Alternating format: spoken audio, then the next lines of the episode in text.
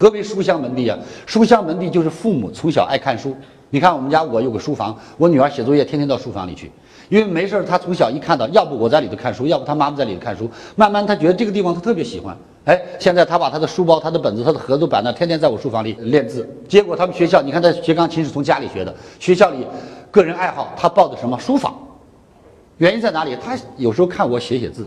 人一定要懂得欣赏自己，各位，人懂得欣赏自己了，你会变得特别可爱。今天在座的美女们，我想问个问题：喜欢自拍的举手，喜欢自拍玩自拍的举手。OK，凡是举手的，你们都是最可爱的。